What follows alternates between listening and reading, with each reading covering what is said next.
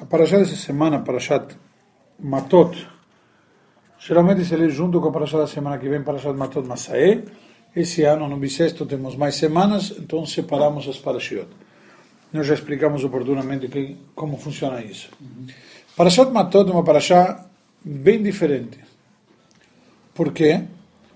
Parashat Matot é diferente porque ela começa dizendo uma, como chama, abertura, o vocativo, não sei como se chama isso direitinho, que a, introdução vai dar Moshe, el Rashei Amatot Libnei Israel Lemor. Moshe se dirige aos líderes das tribos do povo de Israel, dizendo: Normalmente Moshe se dirige ao povo de Israel, não se dirige às tribos, aos líderes. Aqui Moshe se dirige primeiro que nada aos líderes uma novidade, uma, uma forma totalmente diferente, fora do usual do comum. Uma convocação. É uma convocação, mas sempre, na verdade, Moshe, mas sim, mas Moshe transmite direto ao povo. Como demonstrando que não precisa de intermediários, não precisamos de, de, de intérpretes, não precisamos de alguém que vai introduzir e fazer interpretar para a gente. Deus direitinho, Moshe, fala com o povo. Não, não precisamos aquele atravessador. E surge a pergunta: se sempre foi assim, o que, que muda aqui? Por que, que Moshe, nesta paraxá, ele precisa vir através dos líderes? Então, primeiro que nada, vamos entender, ou seja, esse é o primeiro assunto que encontramos na paraxá, por isso que abri com isso. Mas o tema qual que é? É o tema dos nedarim, das promessas compromissos. É normal, estamos no ano de eleições, os políticos, os líderes fazerem promessas. Justamente a Paraxá adverte os líderes sobre isso. Por quê? Porque um líder sempre é normal, ele promete. Ele esquece depois que promete, mesmo tendo gravado, não foi bem isso, não foi bem aquilo. Mas o conceito que a Torá nos traz aqui, a nível claro, é o compromisso da palavra, que a gente fala no fio do bigode. A pessoa tem que ter uma advertência das palavras, e nisso devemos advertir primeiro quem? Os líderes. Eles são os que dão um exemplo, eles são os que fazem um referencial, eles são os que marcam, de alguma maneira, a regra, a trilha, o caminho que os outros vão seguir. A expressão Belin não te livra do compromisso? Isso vamos chegar daqui a pouco. Bravo. Vamos chegar daqui a pouco. Esse é o jeitinho, eh, vamos dizer, judaico que, entre, entre aspas, se procurou para lidar com essa situação. Vamos chegar daqui a pouco. Mas eu estava me referindo, primeiro que nada, ao compromisso dos líderes, ao compromisso que, eh, eventualmente, eh, pessoas que assumem e muitas vezes querem justificar, bom, justamente porque estou na liderança, por isso por ao contrário. Porque ele está na liderança, você vê no direito de justificar porque que ele assumiu compromissos e depois não conseguiu ou não tentou ou nem sequer cumprir.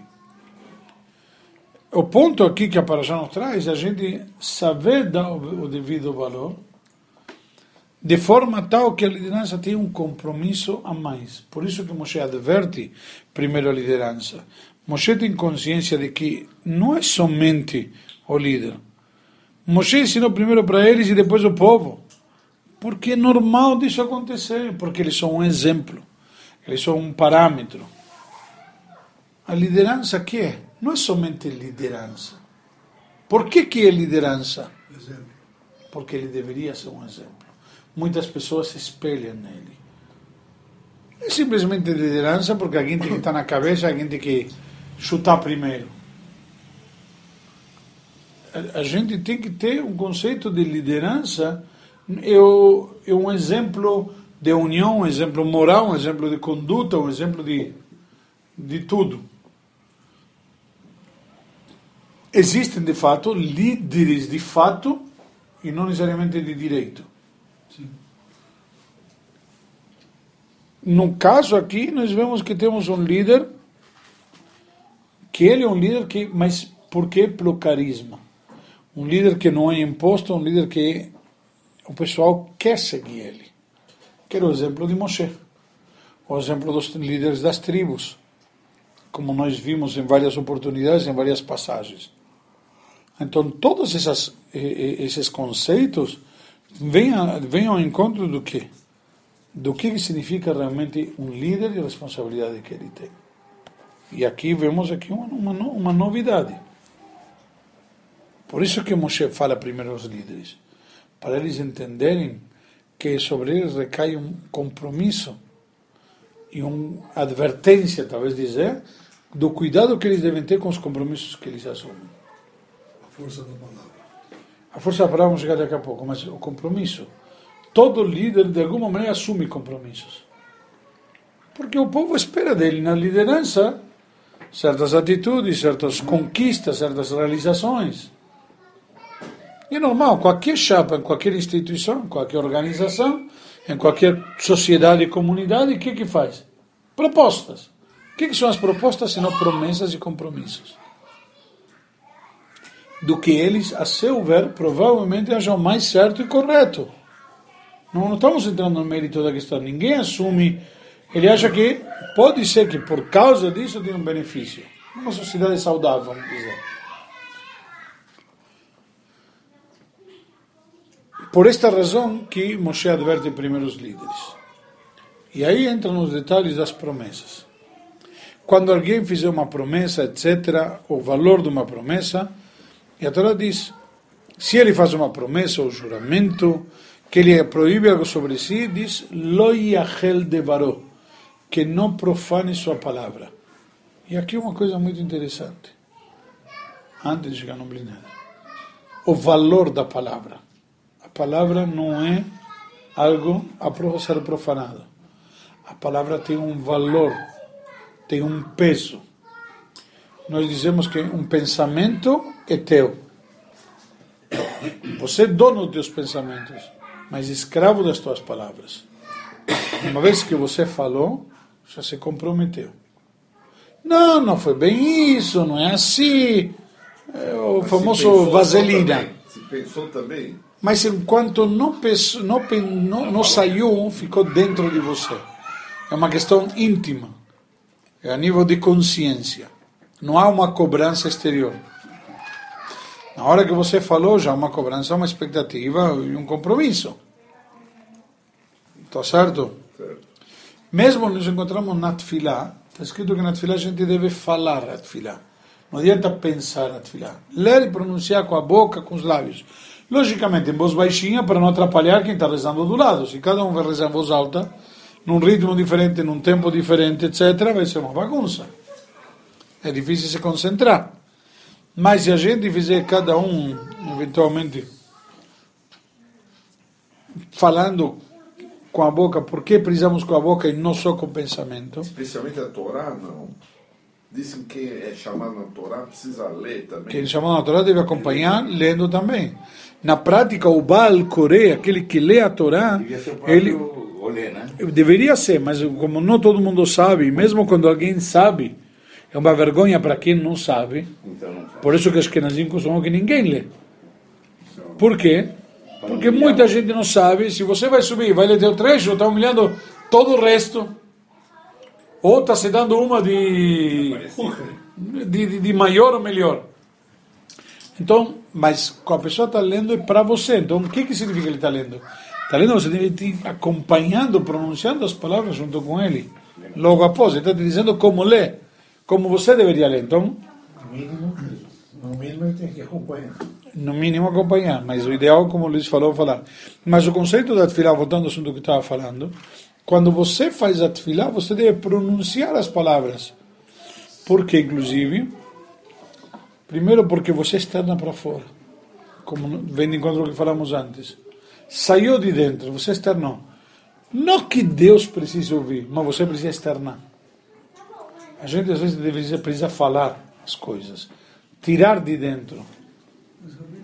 Como a gente diz, pôr para fora. Deus está sabendo. Então, com tudo isso, então não faz nada e acabou. Deus está sabendo. Na verdade, a pergunta então melhor ainda seria: se Deus sabe, para que, que eu preciso fazer? Por quê? Deus já sabe. É que muitas vezes o que nós fazemos não é para Deus, é para nós mesmos. Deus nos pede para fazer, mas não porque Ele precisa, porque é bom para nós. Nós nos transformamos em melhores, nós nos superamos, nós nos elevamos. Me faz bem a mim poder pôr para fora e falar para Deus e pedir a Deus. Nesse momento estou sendo humilde, estou admitindo que eu não posso tudo, que eu não consigo, que preciso dele. Então faz um efeito sobre mim muito grande.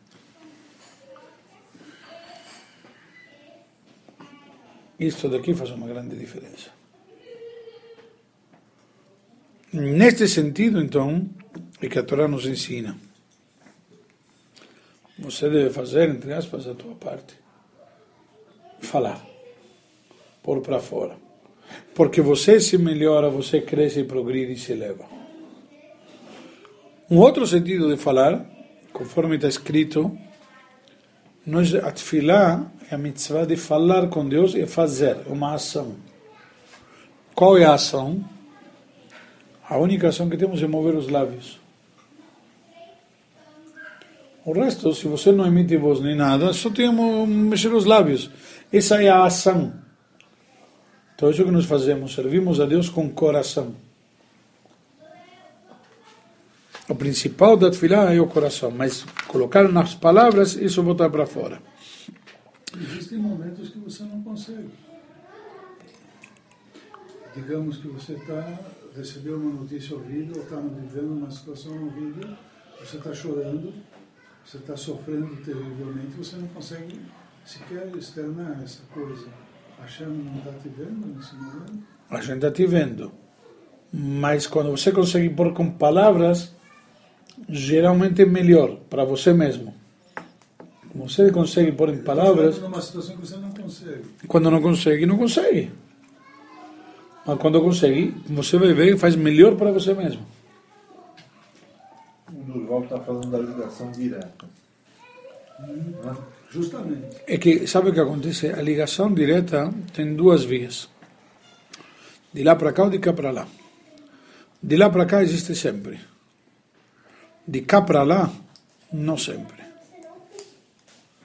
E não sempre que você está querendo se conectar, se elevar e se comunicar, você está conseguindo. Por isso que fala que é melhor, está garantido. Né? Entre aspas. Tem que ter fé. Então, voltando ao assunto, a gente não pode profanar nossa palavra, que significa fazer a nossa palavra algo profano, algo sem valor. Por isso que a pessoa tem que tentar se dedicar, quando ele fala, a coisas positivas e proativas. Senão não fala, melhor ouvir. Não precisa sempre falar. Na sociedade, aparentemente, há um conceito de que se eu não falo, vão pensar que sou um. que não tenho opinião. Mas não fala assim porque ele foi contratado agora pela Dell.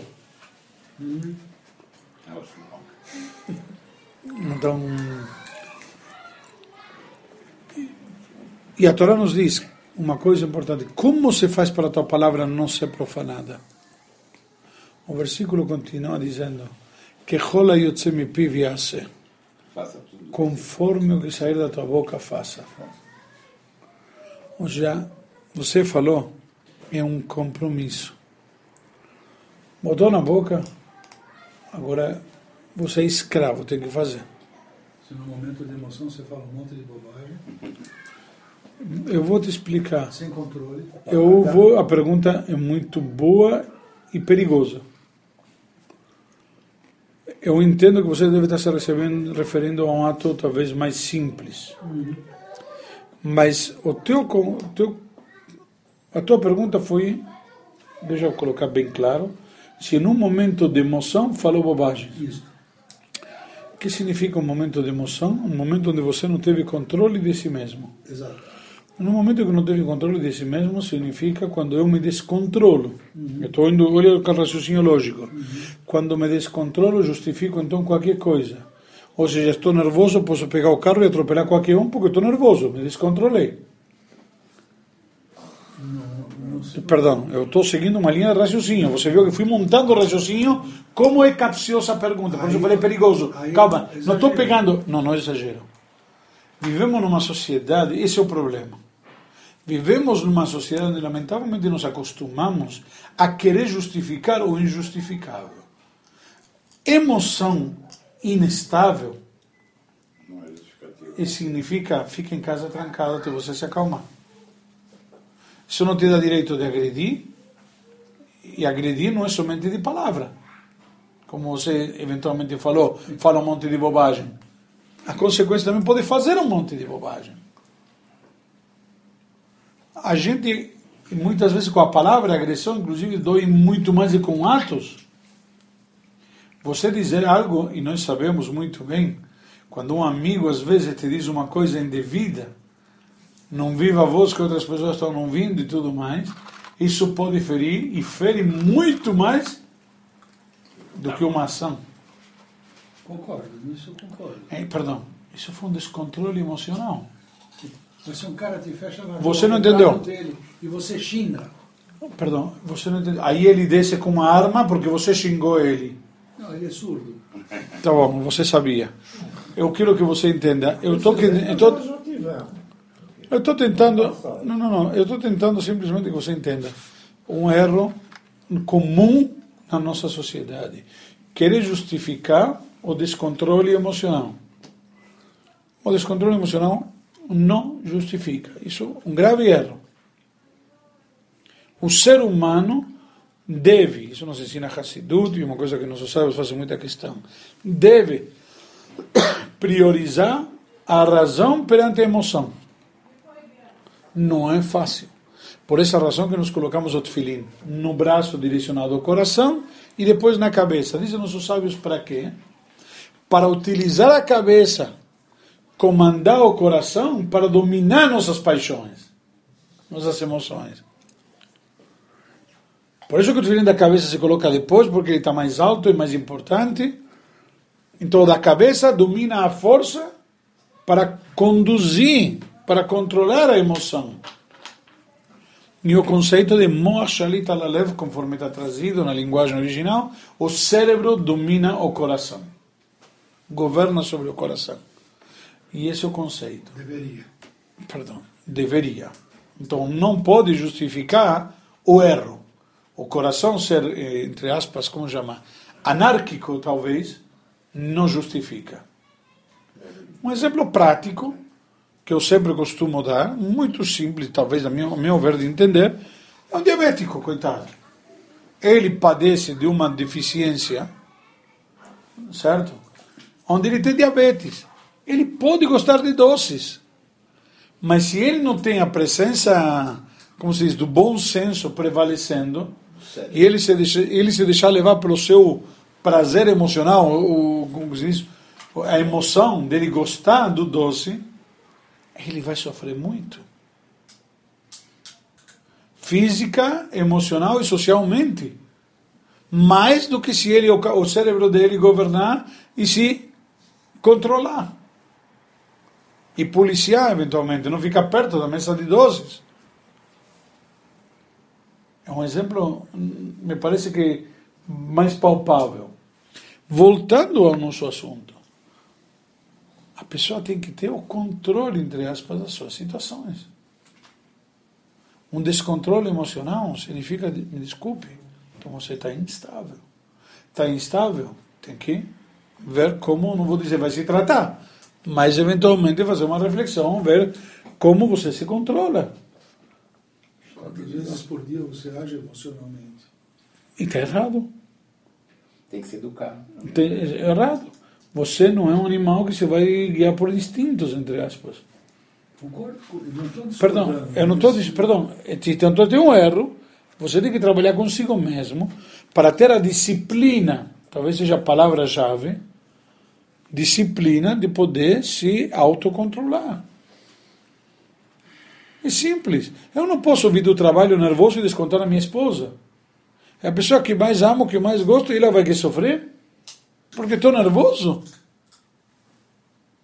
A pessoa que escolhi para compartilhar o resto da vida, ela vai ficar sofrendo porque é tão emocionalmente descontrolado. Mesmo jeito que falamos, do doce tem o cigarro, tem a bebida, tem qualquer outro tipo de problema. A pessoa se descontrola. ele está detonando a sua saúde, está detonando o ambiente no qual ele convive, porque se, se fuma, fede. Se bebe, ele tem um descontrole, como chama, da bebida que fica alterado. Entre aspas, o cigarro que menos te descontrola socialmente, de forma comportamental, vamos dizer. Mas também afeta todo o entorno. Você tem que aprender a se controlar. E não descontar dessa maneira, porque, primeiro, também, você está se prejudicando você mesmo, tua saúde. Eu concordo, mas não quer dizer que isso é fácil. E ninguém falou que é fácil. Estão falando o que é certo a fazer. A gente vem no Shiur de Torá para aprender como a gente pode crescer, melhorar, progredir. A gente aprende para, se Deus quiser, amanhã sermos melhores do que fomos hoje. E talvez considerando que hoje tentamos ser melhor do que fomos ontem.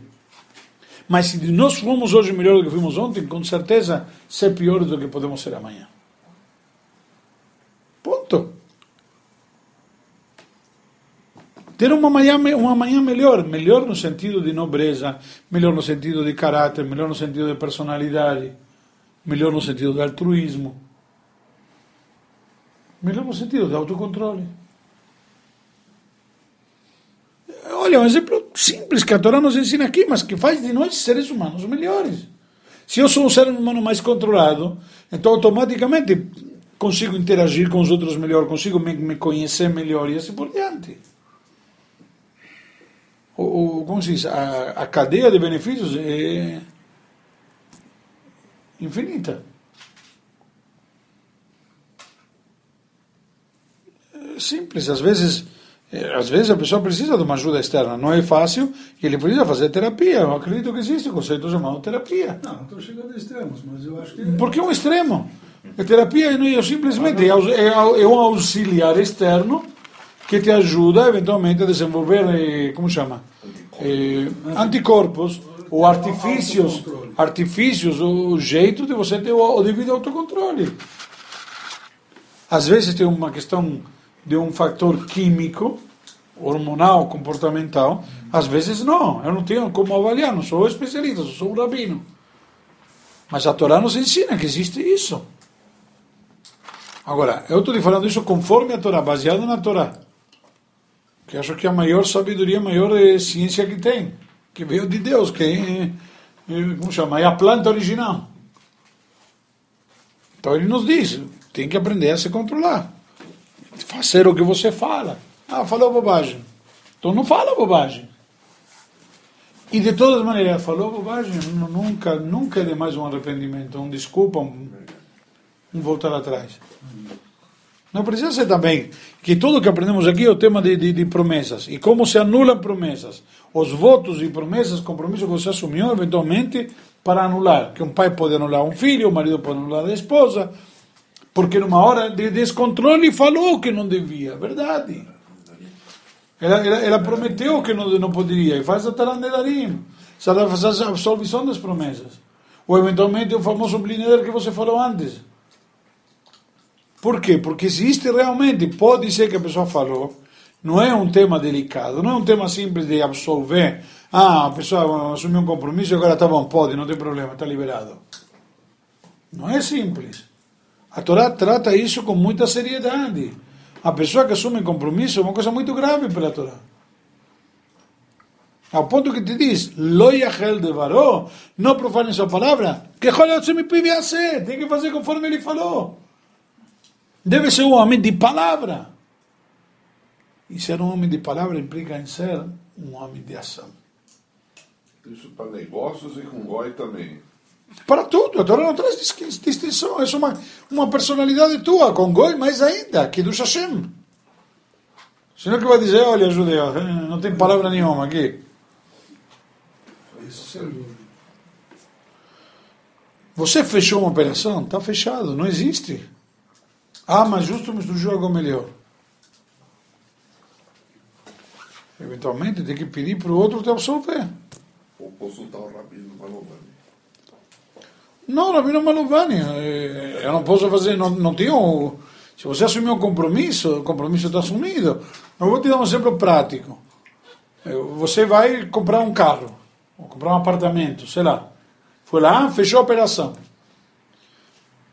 Saiu de lá, de repente, um, um dia seguinte, até concretizar, te surge eventualmente uma opção um pouco mais atraente. Você já fechou. Já deu tua palavra.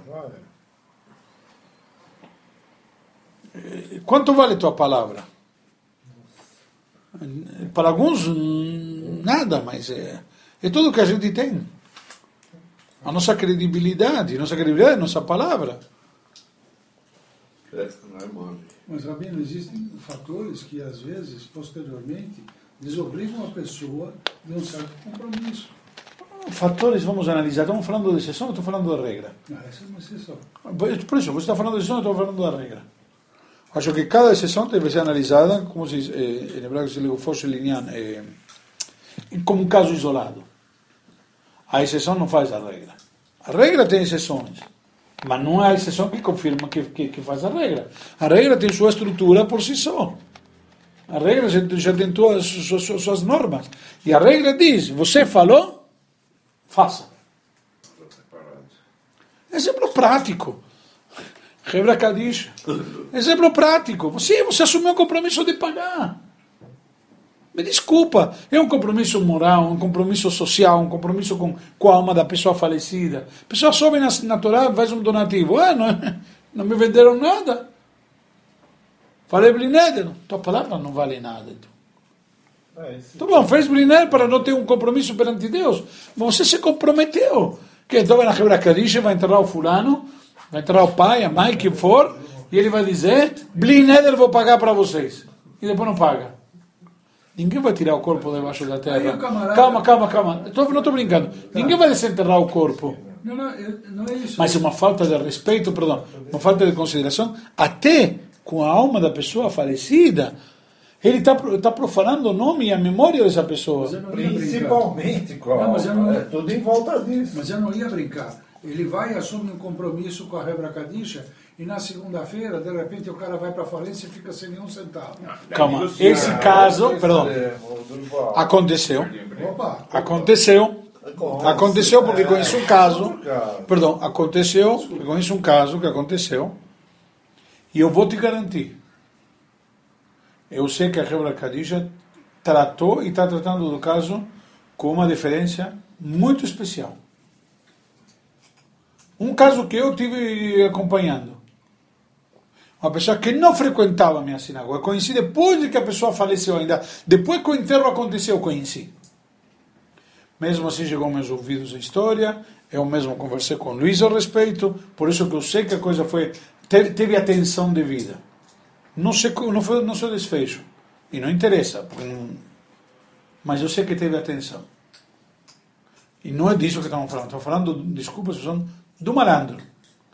Aquele que simplesmente assume compromisso, vou pagar a escola de meus filhos e não paga a escola, mas para ir para Miami ele tem, para assim. trocar de carro tem. Perdão, a pessoa não dá valor à sua palavra. Ele simplesmente fala, onde tenho assinado? Onde está minha assinatura? Não, sabe, tudo. É um malandro. Carioca esperto. Não adianta, não é por aí. A palavra é o que mais tem de valor. A palavra te define quando você honra a tua palavra. Eu me lembro que na época do meu avô isso realmente valia. Hoje em dia eu não sei não. Eu não, eu não concordo com você. Eu acho que eu acho que vale. Por isso que você se magoa quando algumas pessoas assumem compromissos e não cumprem, ou quando te falam no telefone coisas que você não gosta de ouvir, porque a palavra vale. Se a palavra não valesse, você não se ofendia, você não se magoava. Digo você como digo qualquer um. Voltando ao assunto. Então a pessoa que simplesmente se ele não pode assumir um compromisso, ele tem aqui atrás nos diz: o pai absolveu o compromisso da filha, a mulher casada, o marido absolvê-la, se ouviram no mesmo dia, tem uma certa requisitos, certas condições, etc. Mas tudo que você faz, você deve honrar e cumprir. Quando nasce uma menina, dá um nome, fala que promete levar na roupa, não é? Não, não promete, se abençoa que possa levar para a roupa. Ah, não. Ah, e não promete levar na culpa. Deus nos livre, ele falece antes, Deus nos livre, sei lá, estou te dando exemplos de, de como poderia ser impossível. Ou ela não consegue ninguém. É, ou O seja, bufu que não acha. Vamos lá. O, o compromisso de falar Blin Neder na prática é para que não tenha Neder. Mas temos dois lados aqui. O lado do Blin Neder como um compromisso perante Deus, que é o que a Torá está nos ensinando aqui. Quando você falou, um, fez um Neder, um compromisso, ou qualquer forma de compromisso, como nós temos no texto da Tará Nedarim, se alguém quiser confirmar e conferir, constará qualquer tipo de linguagem ou expressão que implica compromisso. Você fala, eu me comprometo sem compromisso. O que significa? Significa simplesmente, eu me comprometo, mas não quero ter uma, uma, uma, uma falta perante Deus se eu não conseguir cumprir mas implica que vou tentar fazer o meu melhor. Quando eu falo brindeira, não é que falo, hoje, você vem hoje à tarde? Não. Para não dizer não, brindeira. Mais elegante. Banalizou. Vem na reza, né? Exato. É, Um exemplo, vem no shiur. bom exemplo. Entendeu? É, é uma banalização do conceito. Na verdade, a palavra tem um valor e o compromisso é um compromisso. E a Torá fala sobre isso claramente.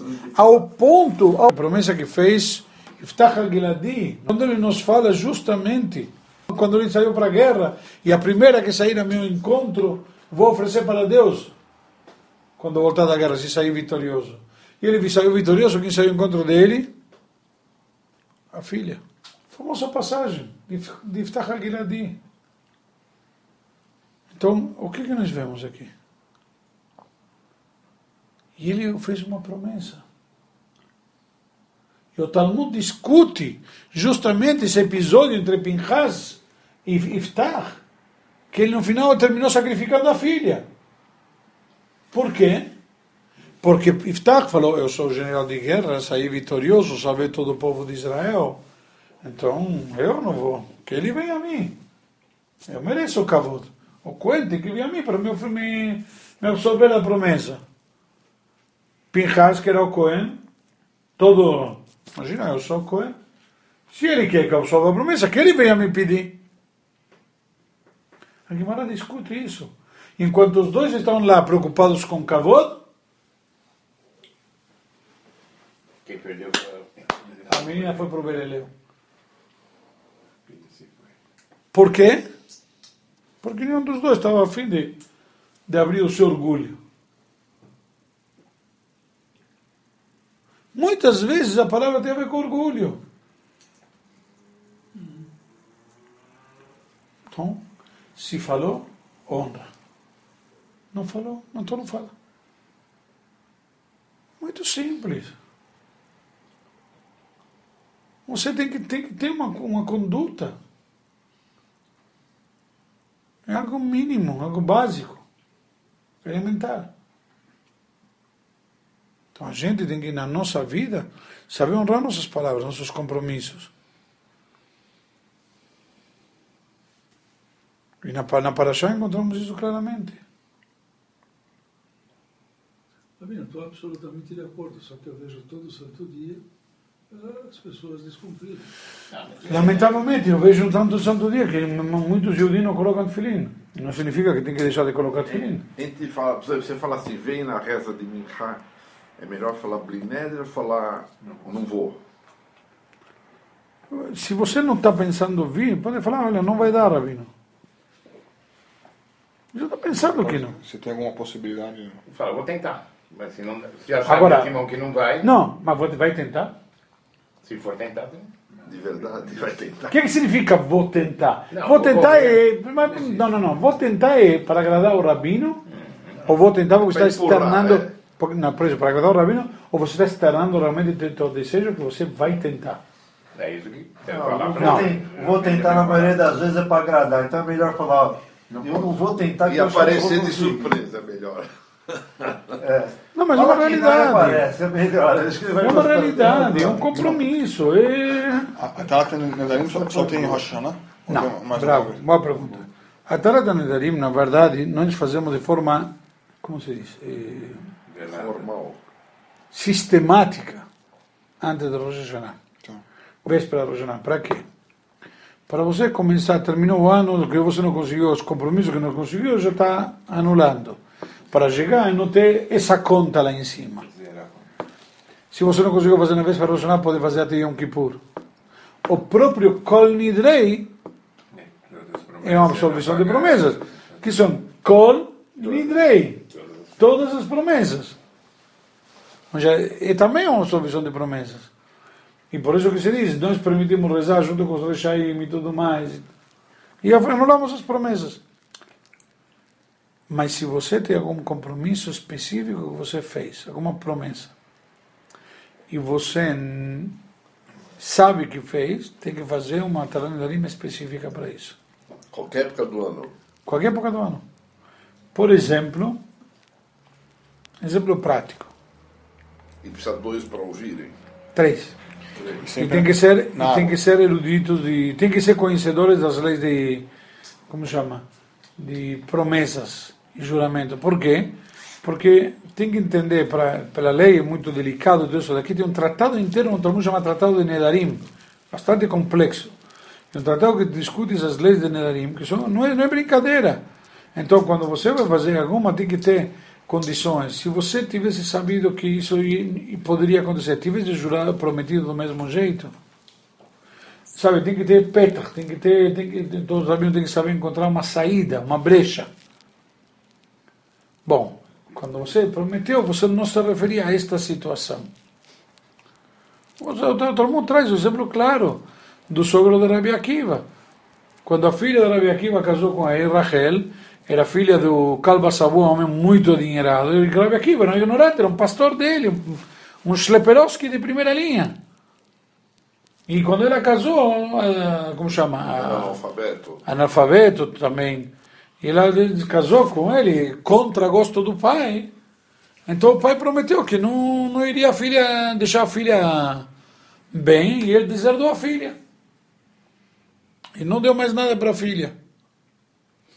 Só que de repente, quando ele ficou sabendo, depois de aqui, depois de tantos anos, voltou um homem rico com 24 mil alunos, rico de conhecimento de Torá, era um ignorante, era o mais sábio do povo de Israel, com 24 mil alunos seguindo ele, e chegou na cidade, e a história da filha dele veio, veio encontrar, a minha esposa reconheceu que era marido. E ela veio, os alunos não deixaram uma mulher, sabe, toda eh, mal apresentada, ela veio na frente do rabino porque queria saber se ele sabia a referência do Akiva dela, que era o Shleperovski, que foi estudar a Torá. Quanto pode estudar? E aí, a famosa passagem que ele falou, deixem ela, Anihulá, Kisheli Veshelachem Shelai. O meu e o que, o eu tenho e o que vocês têm pertence a ela. Se não fosse por ela, eu não estaria estudado e você não teriam... Eu, eu não seria quem eu sou e você não teria o mestre que vocês têm. Então, tudo que nós temos é graças a ela. E aí o sogro veio e pediu para Rabi Akiva absolver a promessa. Porque ele prometeu que, ele ia deserdar. Porque ela casou com um ignorante. Se você soubesse que teu genro ia ser um estudioso e um homem de bem, um Rabi Akiva, etc., tivesse prometido. Então ele, ele também, Guimarães conta, ele, entre aspas, ele procurou lá o quê? Uma abertura, uma brecha. Bom, quando você jurou não se referia a isto, uma vez que não se referia a isto, então não existe juramento. Se você ficar 10 anos sem pedir anulação de promessas e fizer uma vez numa véspera de, de feriado, eh, isso absolve os 10 genericamente, sim. Genericamente. Agora, se você tem algo específico, tem que mencionar aquilo específico. Genericamente. Genericamente, perfeito. An- Antes de Rosh Hashanah, eh, não, Todas as sinagogas. não sei, mas não precisa de sábios. Se costuma, como é pro forma, se costuma fazer com três idiotot. Pode ser um sábio erudito ou três, três pessoas mais simples. Não, mas não precisa tanta formalidade quanto fazer no meio do ano. É, é menos, exato. Rabino, senhor A falou... gente, por exemplo, o que costuma fazer na nossa sinagoga? Que ele distribui A gente faz, sim, mas a gente, a gente faz, faço eu, faz outro rabino e faz o, o Hazan geralmente já está aí, somos, somos três rabinos, fazemos os três, cada um faz uma vez e todo mundo absorve, e depois os três sentamos e absorvemos a todo mundo de uma vez. No Chio dos Almas costuma fazer minha 10 pessoas.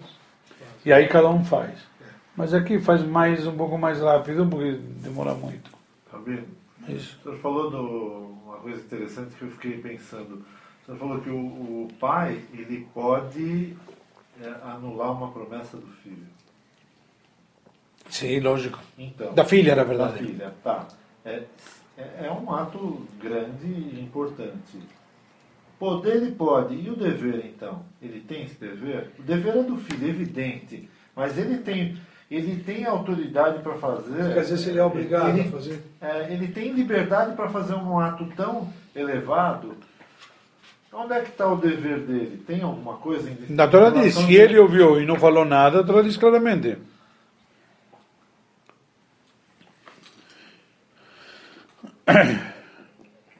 Por exemplo, aqui está trazido no, no, no, no- caso do, do pai, ou do, do- da filha, do marido, diz, se ele ouviu e não, não, não, não como chama? Versículo 5.